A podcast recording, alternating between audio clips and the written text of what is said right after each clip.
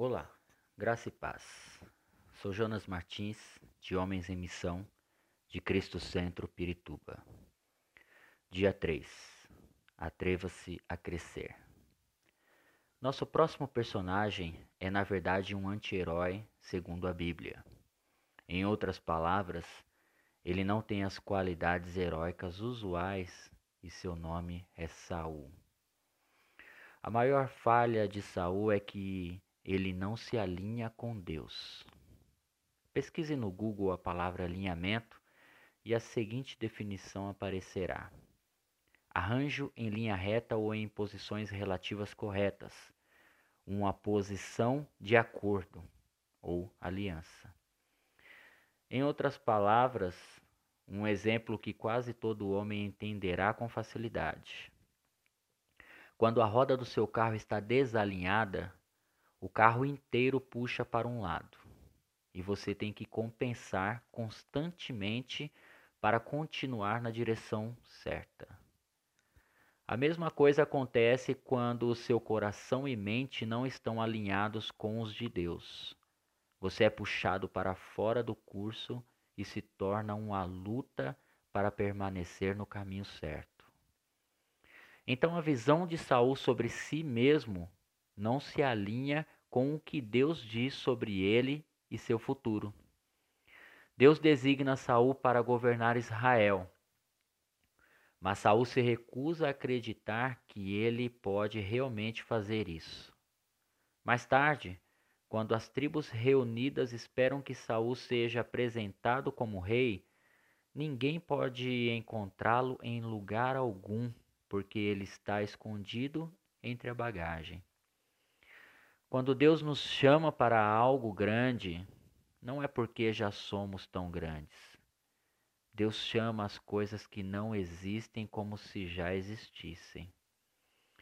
Em Romanos capítulo 4, versículo 17 diz: Como está escrito: Eu o constituí pai de muitas nações. Ele é nosso pai aos olhos de Deus em quem creu.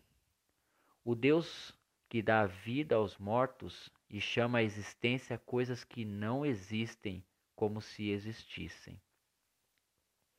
E então ele, ele as realiza em nós e através de nós. Deus disse a Abraão que ele o fez pai de muitas nações quando Abraão não tinha filhos ainda, e Sara muito além da idade de também ter filhos. A diferença entre Abraão e Saul é que Abraão estava plenamente convencido de que Deus é capaz de fazer tudo o que promete. Às vezes, confundimos insegurança com humildade. No entanto, a verdadeira humildade não é pensar menos de si mesmo, é pensar menos em si mesmo.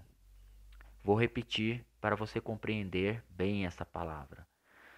A verdadeira humildade não é pensar menos de si mesmo, é pensar menos em si mesmo. Entendeu?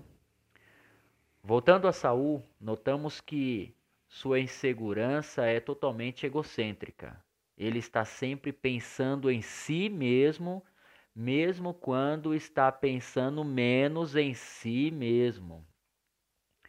Vemos que as ações de Saul não se alinham com os planos e propósitos de Deus. Saul desobedece a Deus ou obedece apenas parcialmente, o que é a mesma coisa. Um excelente exemplo é quando Deus o instrui especificamente a destruir toda a nação amalequita, todas as pessoas, seus animais e posses. Mas Saul e seus homens poupam a vida do rei Agag e mantém tudo o que lhes agrada, incluindo as melhores ovelhas, cabras e gado. Então Saul viaja para o Carmelo para erguer um monumento a si mesmo. Basicamente, Saul quer a ajuda de Deus sem fazer as coisas do jeito de Deus. E enquanto Saul celebra a vitória, Deus o vê como um rei fracassado por causa de sua teimosia e rebelião. O Senhor até diz a Samuel, veja comigo em 1 Samuel, capítulo 15, versículo 10 e 11, que diz: Lamento ter feito Saul rei, pois ele não tem sido leal a mim e se recusou a obedecer a minha ordem. Veja que nos tempos atuais o mundo cria Saús em lote, estrategicamente para formar homens que não confiam em seus chamados por Deus, acabam se tornando egocêntricos às suas próprias vontades. Lembre-se, Deus nos criou à sua imagem a fim de que preservássemos ela.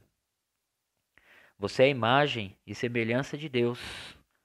Não permita que o mundo crie em você um Saul, aquele que atirava flechas em Davi, mas tenha um coração segundo a vontade de Deus, não as arremessando de volta. Se você entendeu esta mensagem, ore comigo assim. Senhor Deus, eu sou o que o Senhor diz que eu sou. Creio que a história escrita em minha vida é contada por ti. Assim, seja lâmpada para os meus pés e luz para o meu caminho. Que a minha vontade seja a tua e que eu entenda a sua soberania em todas as situações, para assim viver a sua perfeita e agradável vontade. Amém. Que Deus os abençoe